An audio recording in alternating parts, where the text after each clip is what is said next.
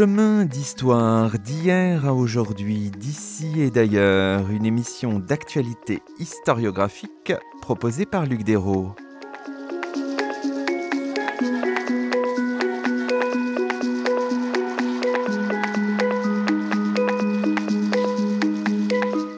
Bonjour à toutes et à tous, c'est le 74e numéro de nos chemins d'histoire, le 32e de la deuxième saison.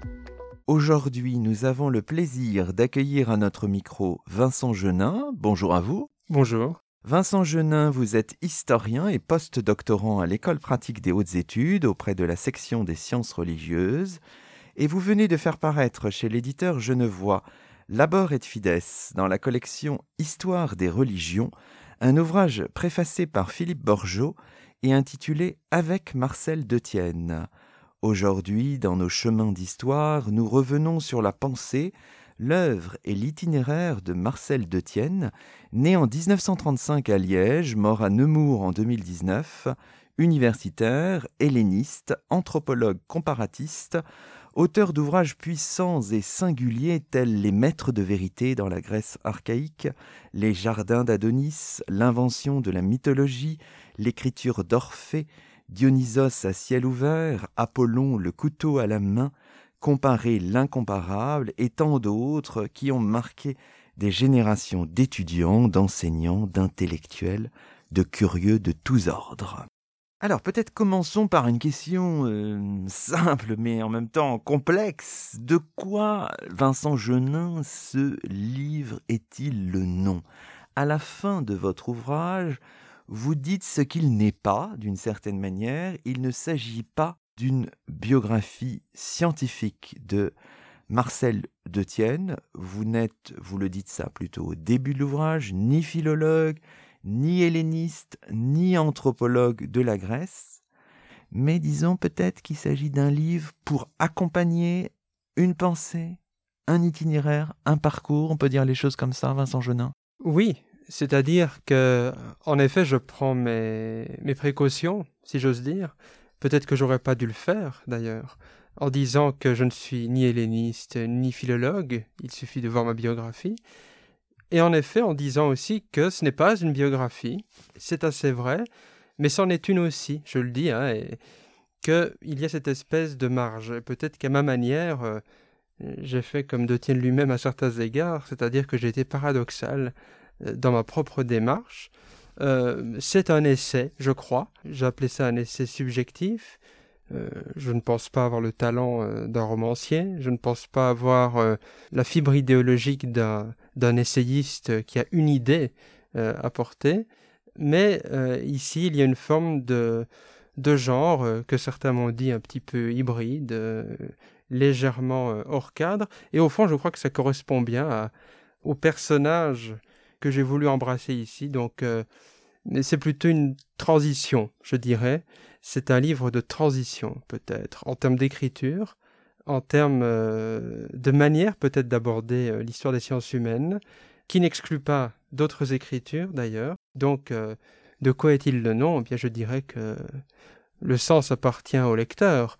Disons que le nom, c'est peut-être un message, celui de quelqu'un que j'ai voulu faire parler, une première chose, et une deuxième chose, peut-être aussi un message que j'avais voulu communiquer aussi. Alors, vous dites, c'est un, livre qui est le, le récit d'une attraction, vous employez le terme, pour un homme dont vous avez entendu le nom pour la première fois, on a du mal à y croire, au début de l'année 2017.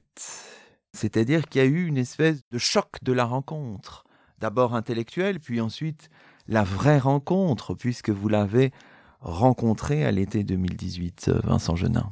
Oui, oui, c'est-à-dire que j'organisais un, colloque euh, début 2017 et euh, un ami à moi, ça durait trois jours, m'a dit bah, écoute, si tu veux, c'est un philosophe. Si tu veux, moi je vais parler de, du comparatisme de De Tienne et comment un philosophe peut lire ça. Je connaissais pas De Tienne, pourtant un contemporanéiste comme moi aurait pu très bien être intéressé par ses travaux tardifs euh, sur l'autochtonie, sur le national, sur l'écriture de l'histoire de France, etc. Ça n'était pas le cas, alors je l'écoute, et puis pendant plusieurs mois, je n'y pense plus. Et un jour, je tombe dans une librairie sur, euh, sur Comparer l'incomparable, dans l'édition de poche, qui je pense est paru en 2010, hein, dix ans après la, la première édition. Ce livre n'était pas bien épais, donc euh, je l'ai euh, emballé tout de suite et j'ai été tout à fait emporté. Je me dis qui est ce monsieur, pour ne pas dire qui est ce type, parce que il y avait un style de pamphlétaire qui était très assumé à une quatrième de couverture qui commence par au chaland, point d'exclamation. Bon, c'est pas anodin. Et je me suis demandé tout simplement qui avait écrit ça. Et ça, c'est un, c'est peut-être un travers que j'ai, c'est un côté méta. C'est-à-dire que j'ai une tendance à m'intéresser à la condition d'existence d'un livre dans un premier temps plutôt qu'au livre lui-même. Pourquoi est-ce que ce livre existe et est là, en un sens? Et après, ce que me dit le livre, ça peut être, euh, être compris. Mais pourquoi c'est là et à quel moment? Et donc, je me suis plongé dans, dans cet auteur en allant dans les bibliothèques euh, voir euh, ses premiers travaux. Et c'est à partir d'une préface que j'ai voulu écrire sur lui. Enfin, d'une dédicace plutôt. J'ai lu son, son deuxième livre sur le daimon en Grèce archaïque. Il est dédié à un homme dédicace euh, en partie écrite en grec. Et quand je suis tombé là-dessus, c'était un livre de 63, de sa jeunesse, il avait 28 ans, et je me suis dit, mais qui est cet homme auquel il le dédie? J'apprendrai plus tard que c'était son grand-père. Je me disais, que s'est-il passé entre ce livre de 63 et comparer la comparable 37 ans plus tard? Que s'est-il passé? J'ai voulu comprendre cet écart, si vous voulez.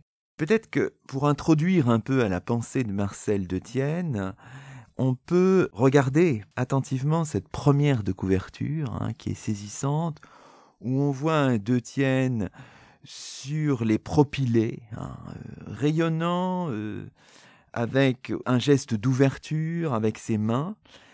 Et il y a évidemment le de Tienne que vous avez rencontré à l'été 2018, qui est sans doute différent, peut-être plus mordant, avec peut-être parfois une touche euh, acerbe. Voilà, il y, a, tout ça qu'il faut embrasser quand on regarde le personnage de Tienne. Oui, bien entendu. L'écart dont je viens de dire un mot euh, entre 63 et, et l'an 2000, euh, c'est un écart d'auteur, c'est un écart d'historien, d'intellectuel, mais c'est un écart aussi de corps. Euh, d'un corps qui s'exprime euh, dans la vie, dans la société. Je pense qu'il a toujours été extrêmement euh, généreux en termes de gestes, par exemple. Il avait une gestuelle très très remarquable, un phrasé aussi extrêmement articulé d'ailleurs. Quand on l'entend parler, c'est un phrasé assez curieux quand on y pense une seconde. Il n'a pas d'accent belge ou liégeois, puisque c'est pas pareil, du moins symboliquement, puisque c'est l'accent de Bruxelles que tout le monde imite. Mais il n'a pas l'accent de Paris non plus, il a une espèce de phraséologie qui me fait penser à, celle de Louis Jouvet, extrêmement emphatique, qui je pense euh, il avait depuis très longtemps, même avant de venir, euh, avant de venir en France. Et il est vrai qu'au fil du temps, on a un homme qui va être plus au cordeau dans sa manière de voir les choses, quitte à prendre des autoroutes, parfois euh, des, des voies plus rapides, oui. Ce livre, essayons de le caractériser, c'est une plongée dans les textes dans les ouvrages, dans les articles de Marcel Detienne, mais c'est aussi un livre qui livre quelques aspects d'un continent, celui de la correspondance de Detienne, et d'ailleurs le livre propose en annexe la transcription et la reproduction de quelques-unes de, de ses lettres. Donc ce livre s'appuie aussi sur les méthodes de l'historien. Quand on fait l'histoire d'un historien, il faut aller regarder la documentation, les papiers de famille.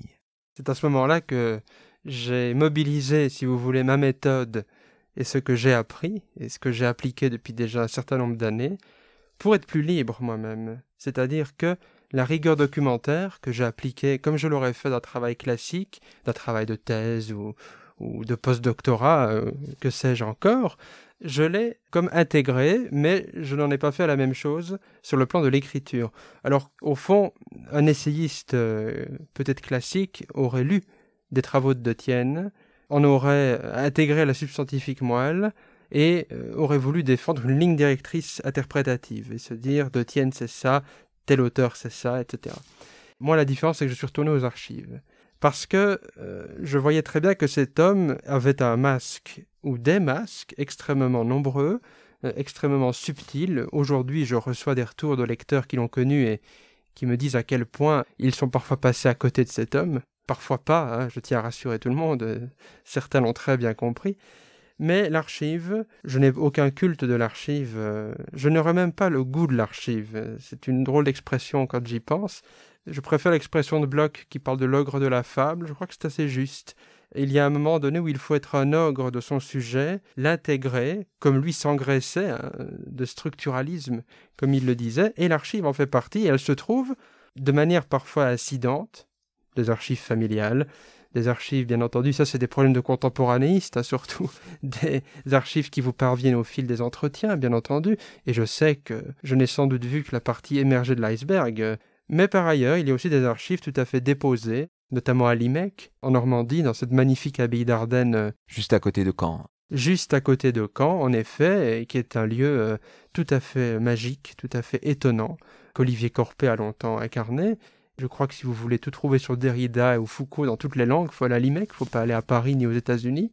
Et il y a là les archives, par exemple, de Jean-Pierre Vernant. Tant que je me suis dit, bien, il y a du Detienne par là. Il y en avait, bien sûr. J'ai vraiment, oui, fouillé partout, oui. Ajoutons que ce livre participe, vous le, dites souvent, de cette histoire émotionnelle du savoir, hein, promu par, euh, par Françoise Vaquet. C'est un, livre finalement où sont intriqués plusieurs choses, un parcours intellectuel, un, itinéraire académique avec son lot de joie, de déception, et aussi des éléments de la vie personnelle. Hein. Il y a beaucoup de, de choses intriquées dans votre, dans votre ouvrage, Vincent Genin. Oui, l'écriture est un acte infiniment physique, d'abord. Detienne et Vernon ont écrit un très beau livre qui a connu une fortune particulière qui est la métisse, hein, la métisse euh, des Grecs comprendre pourquoi est-ce que l'artisan, pourquoi est-ce que euh, l'orateur, pourquoi est-ce que l'homme politique, pourquoi est-ce que le,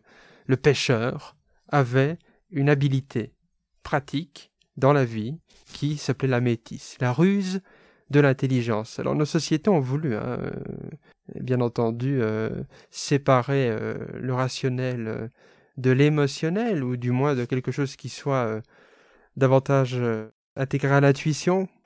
Et au fond, ce que j'ai voulu faire, c'est de comprendre comment est-ce que l'adhésion à un sujet peut être motivée par des rencontres, par des conversations. Je ne suis pas le premier à en parler. Le fait, euh, l'importance de la conversation dans, l'élaboration de la science. Bruno Latour en parle dans la vie de laboratoire. C'est 79, je crois. Mais du moins, il y a vraiment chez lui, ici avec, euh, euh, avec Detienne, des moteurs qui ne c'est pas une histoire intellectuelle. J'ai pas fait une biographie intellectuelle parce que celle-ci aurait consisté à dire il a lu du Mésil, il a voulu faire de la philologie et puis après il a lu un tel, etc. Ici, il y a réellement une intégration d'un facteur plus charnel, si j'ose dire, qui tient à la géographie, qui tient au rapport à la langue, qui tient au rapport à l'écriture, dans le sens physique du terme vous savez, Barthes appelait ça sa papeterie. Bon, bah, c'était très important de voir aussi quelle était la papeterie euh, de Marcel de Tienne, comment il organisait ses dossiers, comment est-ce qu'il les communiquait, comment est-ce qu'il communiquait avec les autres, par des cartes postales, par exemple. C'est-à-dire qu'il communiquait très souvent. Philippe Soler, c'est une collection de cartes postales de Marcel de Tienne, parce que non seulement il y avait le sens qu'il l'intégrait aux mots qu'il écrivait à la carte, mais il fallait être très attentif au tableau de Véronèse, à la colonne du Bernin qui était là, etc. C'était très important, il avait quelque chose à vous dire. Mais aussi, et c'est peut-être une des causes de ce livre, c'est un être qui avait, je crois, des difficultés à communiquer aussi. Un rapport au monde qui était comme empêché par les masques dont j'ai dit un mot tout à l'heure. Et dans ce cas-là, il faut faire une archéologie, essayer de comprendre et de, de, de, de gratter tout cela au sens presque premier du terme c'est un livre où effectivement les, émotions sont présentes, elles sont fortes et elles s'incarnent dans différents personnages qu'on voit évoluer avec leur prénom parfois seulement. Hein, le patronyme est comme effacé, même si il suffit, enfin c'est très facile de les retrouver, hein, bien sûr. Il y a un personnage qui est puissamment évoqué, hein, c'est le personnage de Julia, je dis le personnage à dessin qui est omniprésent dans le livre. Il s'agit de Julia Sissa, historienne, helléniste, philosophe, aujourd'hui professeur à l'Université de Californie à Los Angeles, qui est la seconde épouse de Marcel Detienne, de 19 ans sa cadette, rencontrée en 1977 à Pavie. Et en disant tout ça pour nos auditeurs, j'ai l'impression de rompre un peu le charme de votre livre, vous voyez. À mon avis, peut-être l'un des nœuds de l'ouvrage, c'est la rencontre avec Julia, et puis le divorce avec la première épouse, la séparation pendant plusieurs années de ses enfants, Jean-Philippe, Isabelle, Olivier, tout cela coïncidant avec un éloignement du maître Jean-Pierre Vernant, JP, et puis, il y a aussi les tensions avec euh, Pierre Vidal-Naquet. Alors, ce que je vous propose peut-être maintenant, c'est de lire un extrait de votre livre. Ça se trouve à la page 103-104. C'est au début du chapitre qui s'intitule L'ostracisme. En 1977, il se rend en Italie pour le travail et pour l'agrément. La tournée habituelle. Pise, Mantoue et une pensée pour les rixes d'Urbino. Pavie surtout. Là, une rencontre. Elle a 24 ans, les yeux grands ouverts, cheveux tirant sur le roux, un visage clair, parfois blanc, quelque chose de la noblesse d'une Madone, un visage croisé dans une église d'Arezzo, un teint de lait sans soleil et sans prévenir, un sourire désarmant qui inonde de chaleur. Julia. Elle vient de terminer ses études. Le doctorat, elle y pense, à Paris idéalement. Elle voit cet étrange personnage qui la devance de 19 ans. Elle l'écoute, l'emmène visiter le jardin botanique de Pavie. Retour à Pavie, manque mutuel, souvenir de fleurs admirées, seul trait d'union entre eux. La revoir, très vite, une limite pour lui, un tabou. Et puis au fond, il ne s'imagine pas vivre sans sa femme un vieux fond d'enfant de la bourgeoisie aussi, peut-être la situation va devenir intenable. Les mois qui suivent sont des sables mouvants. Ce trouble lui tombe dessus. Jeune, la femme était absente de son espace. Il s'est constitué sans elle. Force en soi, la solitude est vivable, mais la contrepartie est lourde. La découverte de la volupté par un tel spécimen est souvent contrainte à la renaissance. Ce qu'il ne connaissait pas lui semble un rythme de respiration nouveau, salvateur. Il y adhère, il se lance dans une grande réforme de lui-même. Celle-ci va devenir globale. On voit votre écriture aussi, hein, qui, est, qui est très belle, qui est très singulière aussi.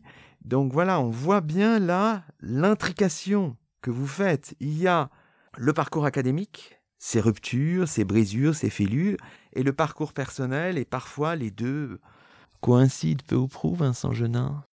Oui, c'est-à-dire que la confusion, il l'avait établie très tôt. Quand il était jeune, euh, le travail était pour ainsi dire omniprésent.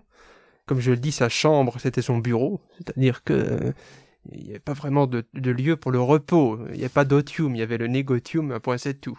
Et au fond, il y avait vraiment cette intrication qui était très précoce chez lui et qui ne l'a pas quitté. Et dans les années 70, à la fin des années 70, comme vous l'avez euh, lu ici, il, rencontre euh, Julia, le nom de famille, euh, vous l'avez dit, qui en, effet est une, jeune chercheuse italienne qu'il qui a rencontrée à, à Pavie. Et là encore, on va avoir le mélange d'un espace, d'une personne et de sujets. Alors, c'est très intéressant parce que là, il y a un paradoxe qui s'inscrit. Par exemple, ils écriront un livre ensemble en 88, 89, euh, La vie quotidienne des dieux grecs. vous savez, il y avait cette collection sur la vie quotidienne qui, a, qui marchait pas mal d'ailleurs. Mais bon, ils n'ont pas vraiment écrit ensemble, ils ont chacun fait une partie. Au fond, chacun a écrit ce qu'il devait parce que il avait une conception très individualiste de la recherche et de l'écriture euh, aussi. Je me rappelle d'une interview des années 90 quand on lui disait mais vous travaillez en équipe maintenant, en groupe, chacun euh, écrit sa partie, etc.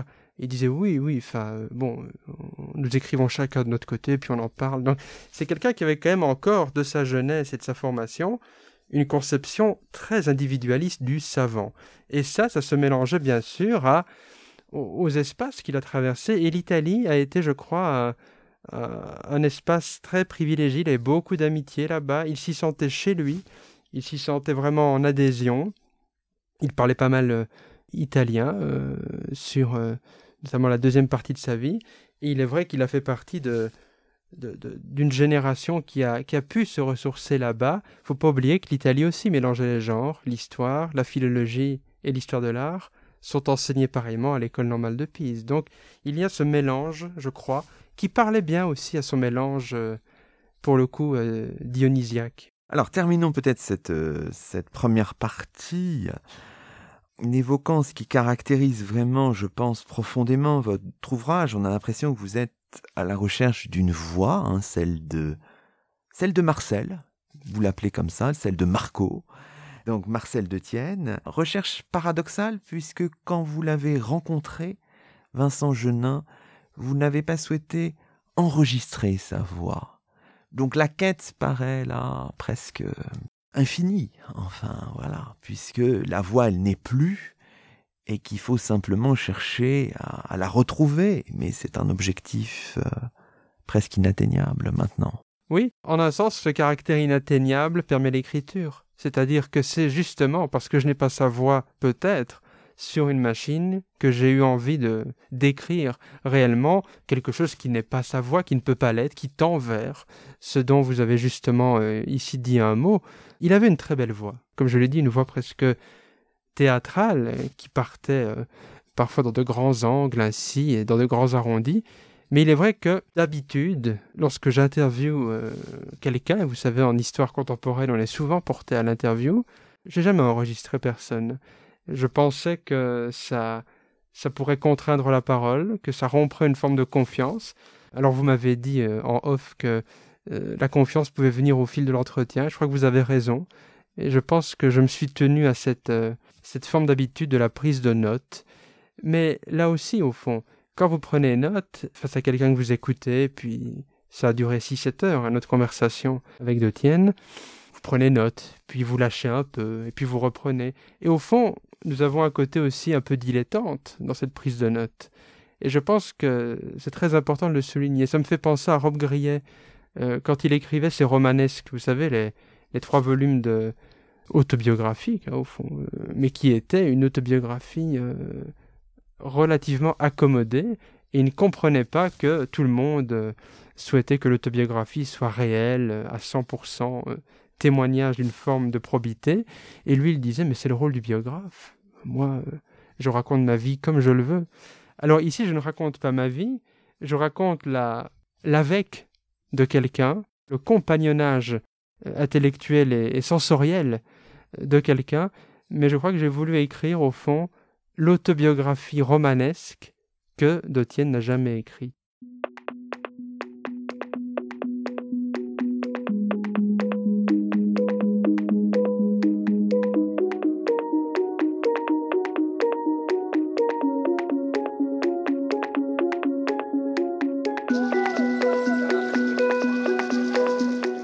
Vous écoutez Chemin d'Histoire, une émission d'actualité historiographique.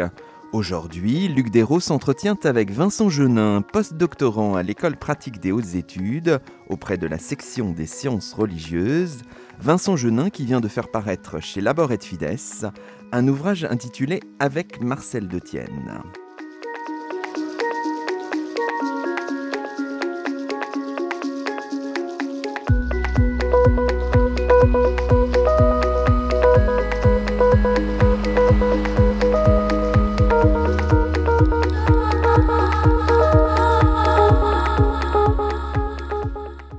la seconde partie de notre émission, euh, Vincent Genin, on peut revenir sur quelques jalons euh, importants dans la vie, dans l'itinéraire de, de Marcel Detienne.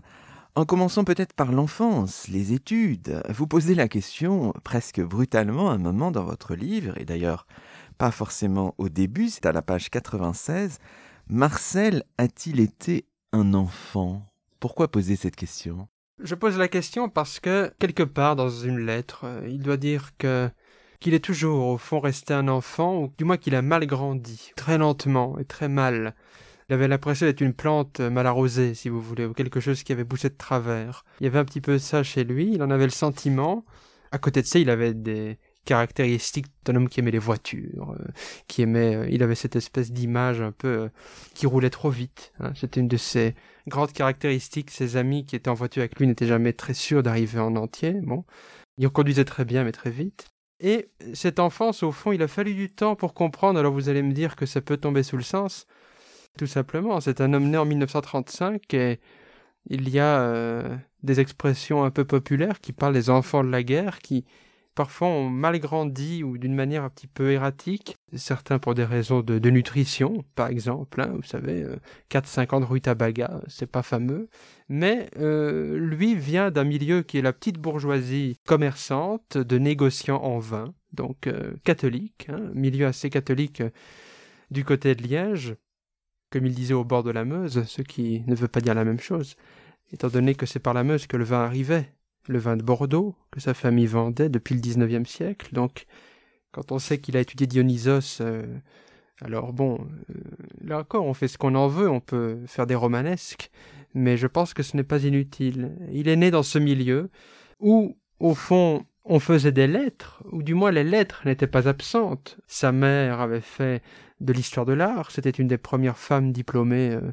en effet, c'était une, euh, une historienne de l'art qui n'a pas pu faire carrière. Hein. À l'époque, euh, les jeunes filles, même si elles avaient fait des études dans les années 1920, bah, ça ne faisait pas carrière, les femmes à l'époque. Et elle a toujours eu une espèce de, crève-cœur avec ça. Et elle a transmis à son fils aussi un, certain goût de, de l'esthétique. Et il y avait cet aspect-là. Il y avait l'aspect catholique, l'aspect commerçant, mais l'aspect aussi artistique. Et la figure euh, dominante du grand-père euh, maternel. Dont on peut donner le nom. Hein. Joseph Brassine, oui, oui. Donc un grand-père médiéviste, historien de l'art. Euh. Oui, oui, c'était un homme très curieux. C'était un, il avait un cours de gravure dans son université. C'était un médiéviste, c'était un historien formé par Godefroy Kurt. Donc c'est toute la toute la tradition des médiévistes à l'allemande qui ont été formés en Belgique, qui, du moins pour Kurt, n'aimaient pas trop Paris. Paris, c'était, c'était l'antéchrist, euh, c'était la loi de 1905, euh, c'était très dangereux, etc. Et Kurt, au fond, était euh, à sécréter cette école qui allait aussi vers l'Italie, comme ça, avec la philologie classique qui était fort, fort mise en valeur, et ce grand-père, Brassine, qui était un grand collectionneur aussi, était l'homme chez lequel euh, Marcel, je dirais, puisque c'était un enfant, allait souvent se réfugier dans son enfance, dans son adolescence. Il allait chez lui, c'était de l'autre côté de la ville, et pour euh, passer son temps parmi, parmi les objets un peu curieux, parmi les bronzes, parmi les, les presse-papiers, euh, des choses qu'il avait trouvées, qu'il avait un petit peu subtilisées, ainsi, voilà. Vous insistez sur sa formation auprès des jésuites du collège Saint-Servais, vous dites finalement, l'enfant c'est un empire de travail et Marcel Detienne apparaît comme étant dans son monde. Hein. Alors les études universitaires à Liège, vous y insistez aussi en philologie classique, et là on touche du doigt quelque chose de très très important dans toute la vie de Marcel Detienne. C'est un philologue remarquable, on peut le dire, excellent, hein.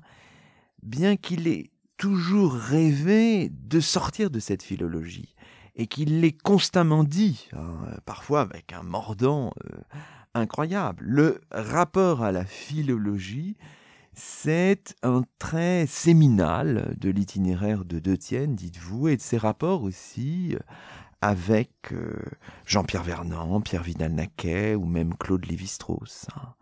Et on peut dire, à cet instant précis de notre entretien, on peut livrer ce que vous faites, évidemment, une anecdote qui est devenue célèbre dans le monde universitaire et qui concerne des années bien ultérieures. Hein. Elle est connue notamment par ce qu'en dit Philippe Solers dans L'année du tigre, journal 1998, un ouvrage paru en 1999. Solers revient sur la non-élection au Collège de France en 1999 92 de Marcel Detienne, hein, une blessure hein, dans sa vie qui précède le départ à Baltimore aux États-Unis d'Amérique. Je livre, je, cite Solers, hein, vous le faites dans, dans, votre livre à la page 154. Detienne me raconte qu'un des ponts du collège lui a carrément fait passer un examen de grec. Stupeur.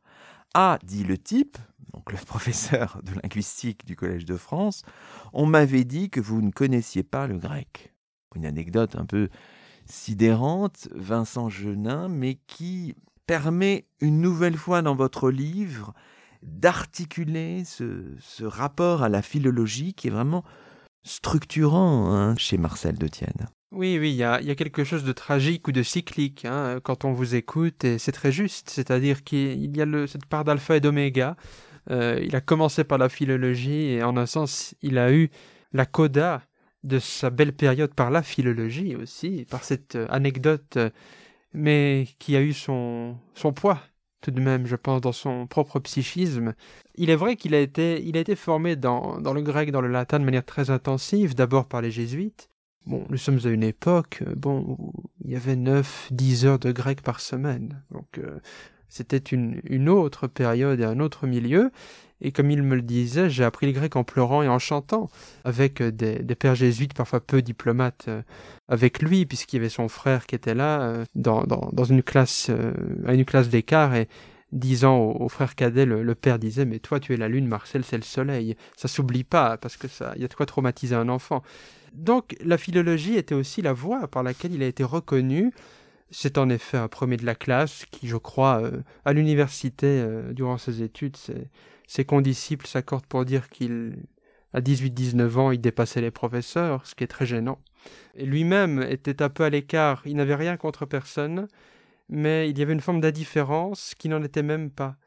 Il était ailleurs, je pense profondément qu'il était ailleurs, il était sans doute déjà dans un autre pays, peut-être déjà à Paris, puisque il faut savoir que durant ses études, il correspond, il fait partie de ces gens qui écrivent aux gens qu'ils admirent, ce que je trouve très charmant, parce qu'il lit et puis il écrit. Euh, il écrit à Louis Gernet, il écrit à Dumézil, euh, il écrira à Lévi-Strauss, mais il n'osera jamais vraiment euh, avoir affaire à lui physiquement, c'est un peu compliqué. Vers Louis Gernet, c'est par le grec, mais il va vers une sorte de Grèce, c'est-à-dire il va vers un helléniste hétérodoxe, Louis Gernet, qui est né en 1882, qui est mort en 62, donc c'est un vieux monsieur en 60. Il est presque octogénaire. Il est prof, euh, directeur d'études à l'école pratique de hautes études, et, et Gernet a un séminaire euh, qui parle du droit grec, du pré-droit, du premier droit. Mais c'est aussi un sociologue, durkheimien.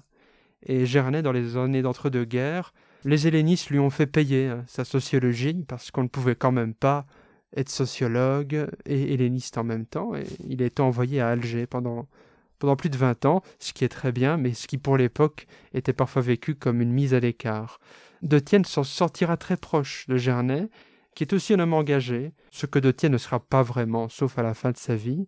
Mais la philologie est bien là, et dans le groupe Vernon Vidal-Naquet, qui est un groupe sans en être un, on pourrait peut-être en dire un mot, mais il était le philologue, vraiment. Vernon était philosophe d'agrégation, et pas n'importe lequel, puisque premier à l'agrègue, comme son frère, euh, et Vidal Naquet est un historien. Donc, euh, quand on a la philologie que De Tienne possède d'une manière, ses archives en témoignent, il pouvait passer 6-7 ans à, passer son temps sur la notion d'aletheia, ça, ça moulinait d'une manière très intensive.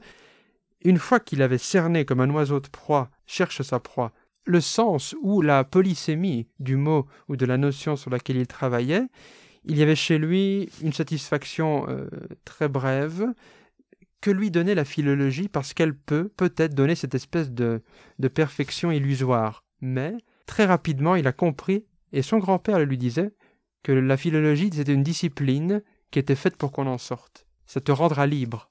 Sois discipliné avec ça. Mais pendant ses études, euh, ses profs lui disaient que les Allemands avaient tout fait au 19e déjà. Donc en gros, je suis là pour ramasser les miettes. Lui n'était pas là pour ramasser les miettes, d'où le fait qu'il euh, qu'il écrit à Gernet, qui lui euh, voyait les choses différemment, avec d'autres méthodes, d'autres pratiques, d'autres disciplines, et, et ça l'ouverture vers, au fond, une future euh, anthropologie de la Grèce. Vous l'avez dit, là, ce faisant, on est déjà parti à, Paris finalement. Hein.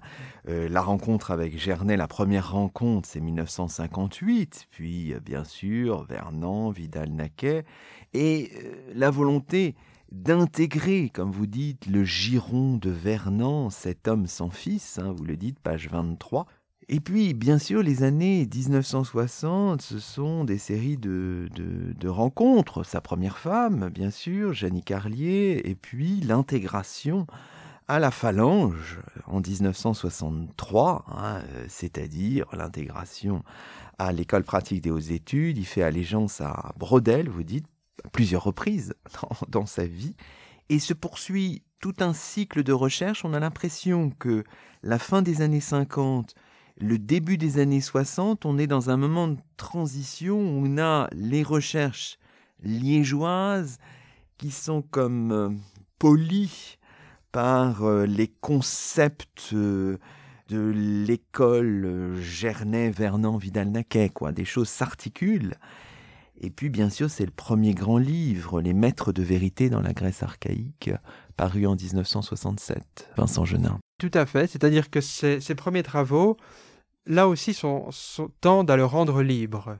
C'est-à-dire que euh, il va beaucoup travailler notamment sur le passage de la poésie à la philosophie. Donc il passe par les pythagoriciens. Ça, ça va beaucoup le passionner jusqu'à la fin de sa vie. Les pythagoriciens, les chants orphiques vont le passionner. Les poèmes orphiques, c'est très beau, hein. ça se trouve assez facilement. Vous allez chez Gibert, il y a des chants orphiques qui, eux, comptaient beaucoup pour les pythagoriciens. Ça l'avait passionné parce qu'il y avait cet effet de la secte que les pythagoriciens avaient pratiqué. Le maître de Croton avait autour de lui euh, ses 300 disciples, et au fond, le tout était de savoir comment intégrait-on ce groupe, comment l'initiation se passait, la gestion de légumineuses, etc. Qu'est-ce que ça signifie? D'où son travail La cuisine de Pythagore, qui sera l'objet d'une conférence au départ chez Lévi-Strauss hein, en 70, qui va devenir un très bel article. Pour moi, c'est un des plus beaux articles que le structuralisme a donné, pour le dire très rapidement, mais la conclusion est une des plus belles conclusions que j'ai lues en sciences humaines. Et au fond, il va vraiment passer de, l'analyse de, notions de ce passage de la poésie à la philosophie, c'est-à-dire comment euh, est-ce que les pythagoriciens ont intégré les chants homériques à leur propre pensée et comment euh, cette poésie se transforme en, en diététique, en rythme de vie, en manière de voir le monde? Et là-dessus, il va vraiment produire ses premiers travaux. Mais comme vous le dites, il va y avoir une transition, un passage qui va le sensibiliser à ce qu'on appelait à l'époque les psychologies historiques. Ça n'a pas duré très longtemps. Vernon sera fidèle à la psychologie historique au fond, parce que c'est celle d'Ignace Meyerson, qui était son, un de ses deux maîtres, avec Gernet. De Tienne va vite s'en séparer de la psychologie historique. Alors, il va se chercher un peu, il fera ce qu'on appelait de la lexicologie structurale. Ça, c'était le maître de vérité. C'est-à-dire, en effet, comme vous le dites, c'est son premier grand livre, paru chez Maspero, donc on voit que c'est une maison aussi de gauche, politiquement. Ça comptait beaucoup dans le groupe qu'il fréquentait, qui était un groupe euh, marxiste. Et les maîtres de vérité, au fond, euh, il étudie comment est-ce que la parole est là. On voit qu'il n'y a pas, comme je dis, il n'y a pas deux ou trois de tiennes, il y en a un ou il y en a mille. C'est comme on veut, il n'y en a pas deux ou trois.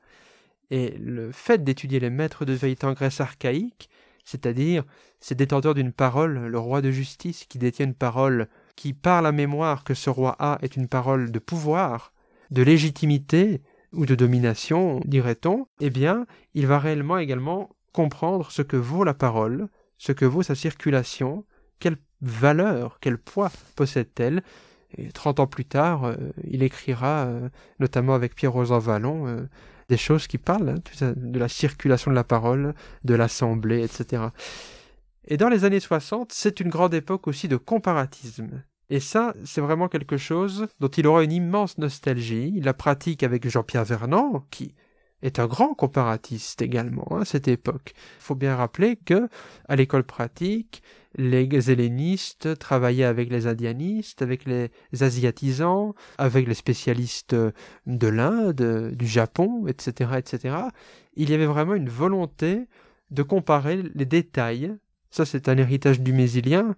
Il sera assez fidèle à Dumézil hein, euh, sur certains aspects. Étudier les détails de la mythologie des dieux, leurs épiclèses, comment est-ce que l'épiclèse d'un dieu, donc le, son attribut, si l'on peut dire, euh, se retrouve chez l'un, chez l'autre, sous quelle forme?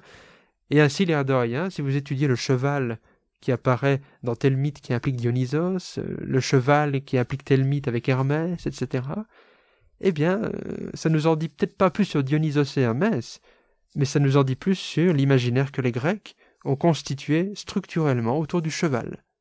Et là, ça va être des dossiers euh, extrêmement longs et extrêmement laborieux, car c'était un énorme travailleur, énorme. On a l'impression que dans, dans son itinéraire, euh, la première moitié des années 70 euh, est une période assez faste. Hein. L'entreprise structurale produit de, de très beaux objets. Hein. Marcel Detienne travaille sur toute une mythologie des aromates et aussi sur la mythologie du miel, un travail qui, qui n'aboutira pas complètement, et il publie Les Jardins d'Adonis en 1972. Alors là, pour regarder ce livre, on a une intéressante correspondance avec Lévi-Strauss, dont on trouve des extraits à la fin du, à la fin du livre. Et puis, académiquement, mais c'est le même moment, hein, tout cela est couronné par l'élection à une direction d'études à l'école pratique des hautes études en 1975. Donc là, c'est une bonne période pour lui. Hein. Le karma est bon.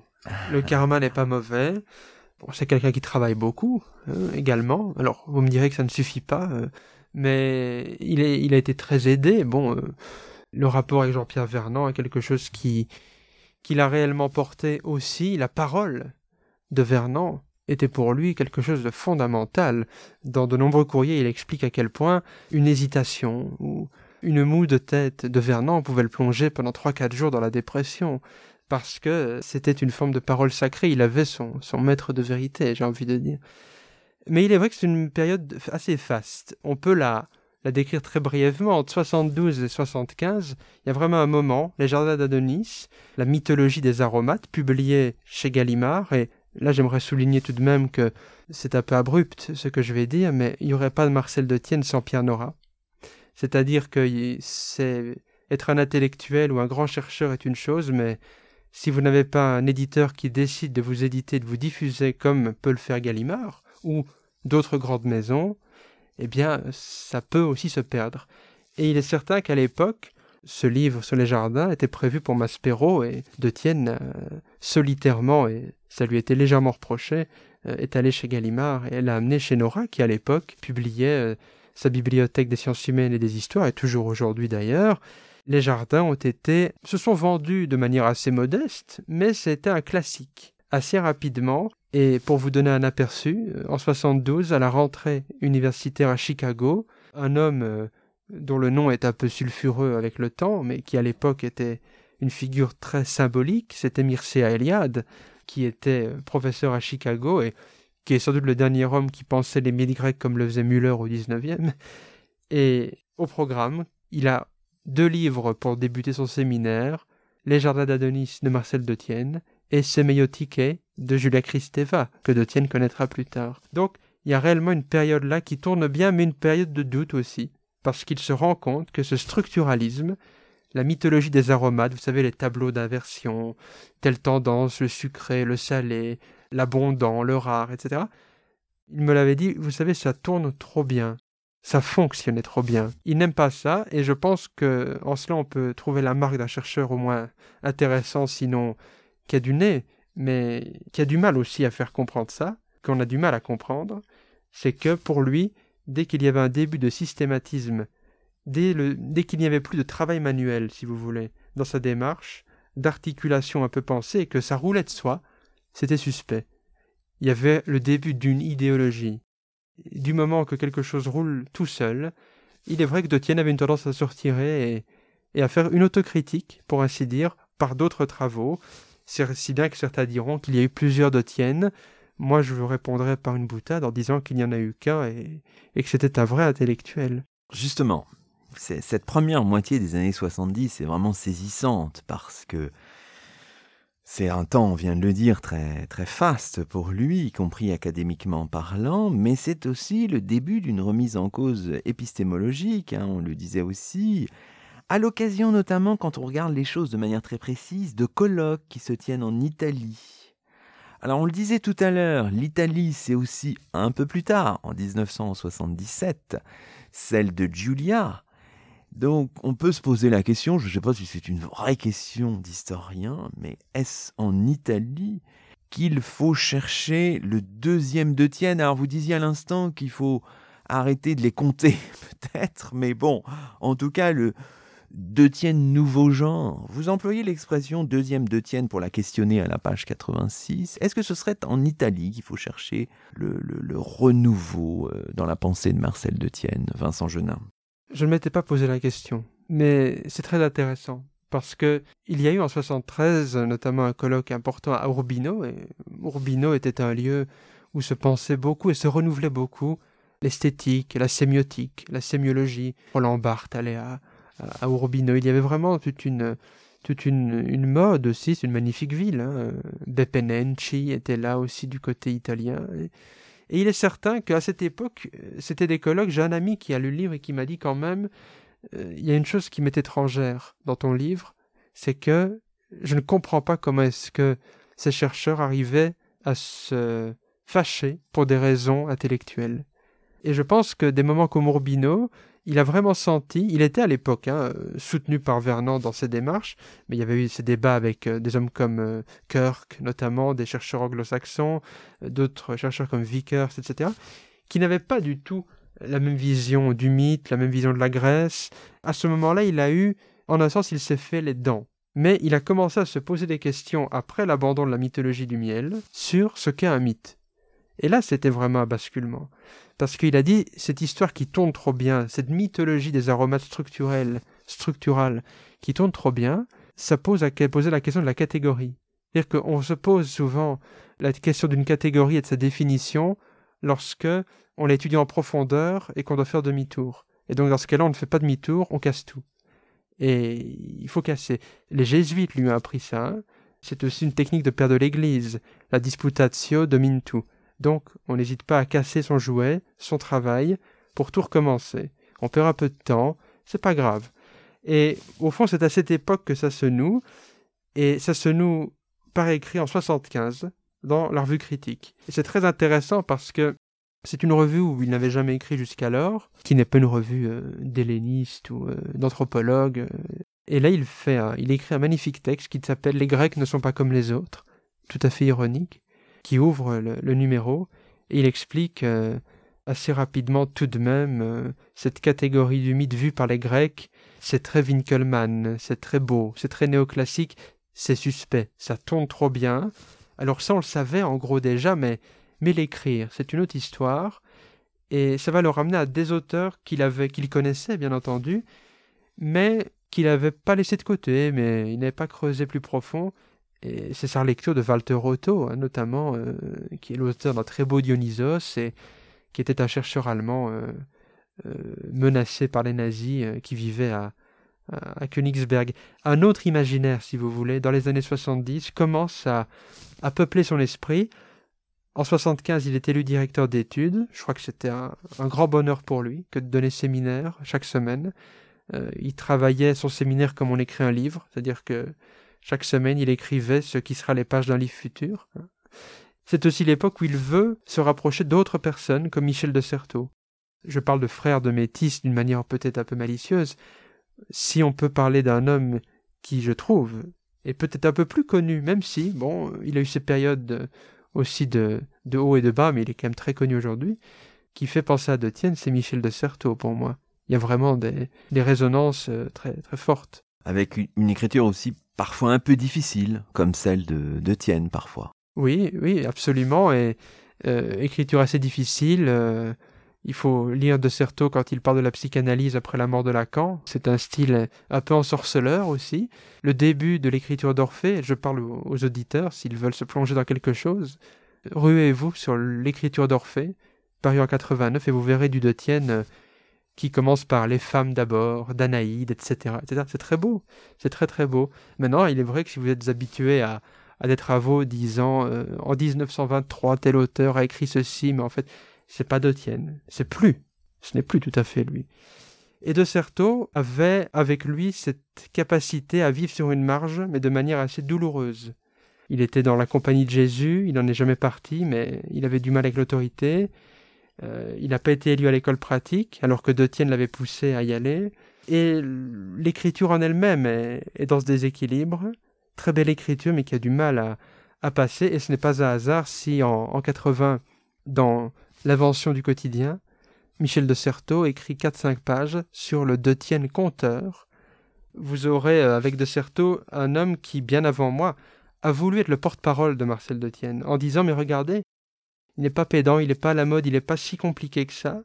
Il a simplement envie de vous parler de texte qui demande un minimum d'initiation pour être compris. Alors ça, il le sait, et si bien que quand De Tienne euh, traite euh, de traités euh, sur les plantes, travaille sur Théophraste, etc., ou les champs orphiques, il sait très bien qu'il ne pourra jamais faire de la pédagogie à 100% pour faire comprendre ce que c'est.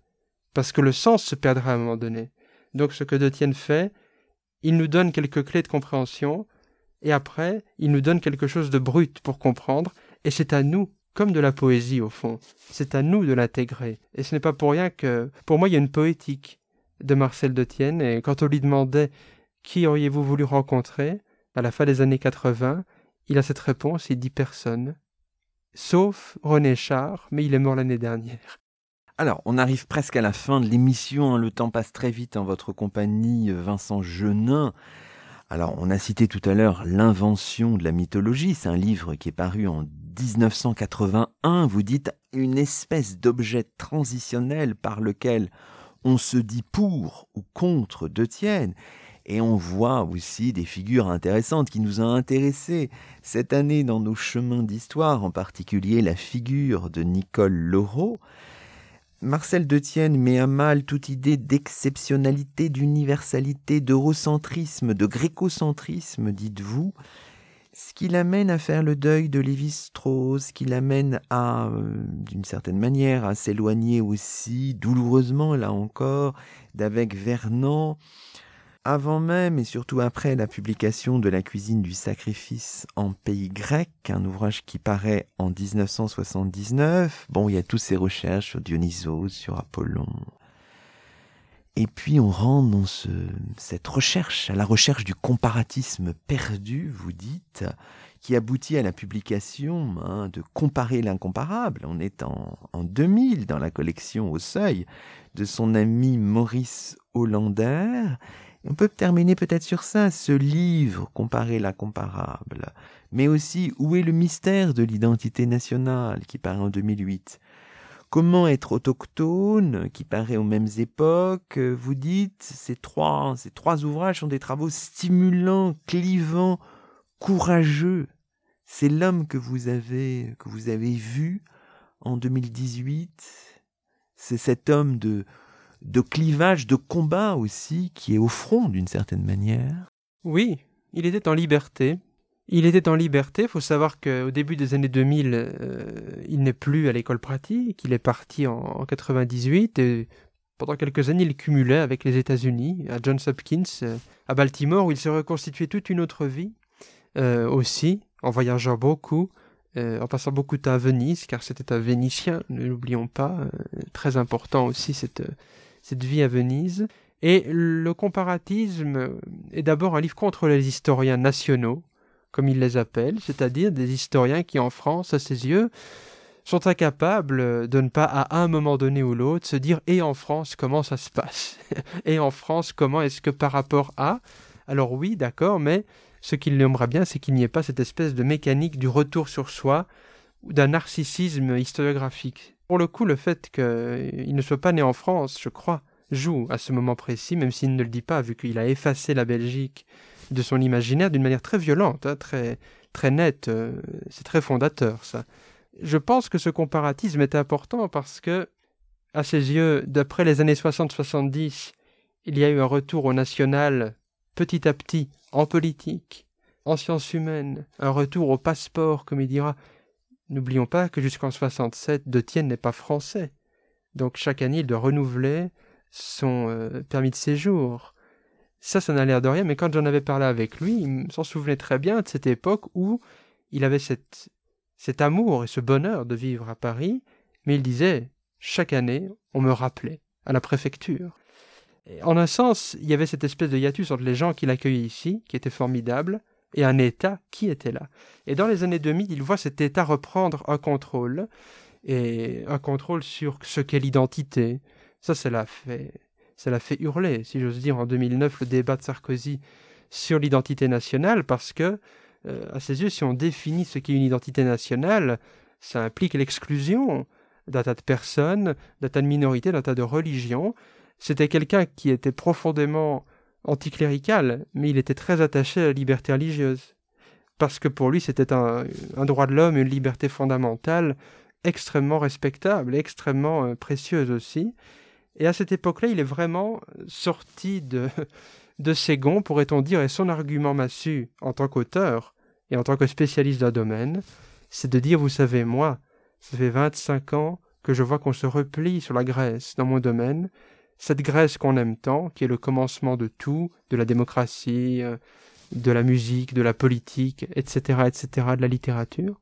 Et l'air de rien, il y a là un début de nationalisme scientifique, certains parlent de nationalisme méthodologique même, et là on voit la cohérence de Tienne, car un chercheur avait mis en alerte, on pourrait même parler de lanceur d'alerte pour le coup, c'était Louis Gernet. En 1939, il avait fait une conférence sur la séduction que les régimes fascistes avaient sur les spécialistes en langues anciennes, qui voyaient un retour à l'imperium, un retour à l'ancien temps. Et il disait méfiez-vous, méfiez-vous quand on vous parle des classiques. Immédiatement chez lui, il y avait une réponse épidermique. Ça peut être un retour au national, et bien entendu à, à des discriminations, à un nationalisme qui est porté par une république même. Hein. Ce que nous vivons en ce moment est un laboratoire intéressant euh, en 2021 à ce propos d'ailleurs. Bah écoutez, c'est une magnifique conclusion. Merci beaucoup Vincent Genin et c'est ainsi que se termine le 74e numéro de nos chemins d'histoire, le 32e de la deuxième saison. Aujourd'hui, nous étions en compagnie de Vincent Genin, post-doctorant à l'école pratique des hautes études auprès de la section des sciences religieuses. Vincent Genin qui vient de faire paraître chez Labor et Fides dans la collection Histoire des religions un ouvrage intitulé Avec Marcel Detienne. Toutes nos émissions sont disponibles sur la plateforme SoundCloud et sur le site chemindhistoire.fr avec un S à chemin. À très vite pour un nouveau rendez-vous radiophonique. Que la force historienne soit avec vous.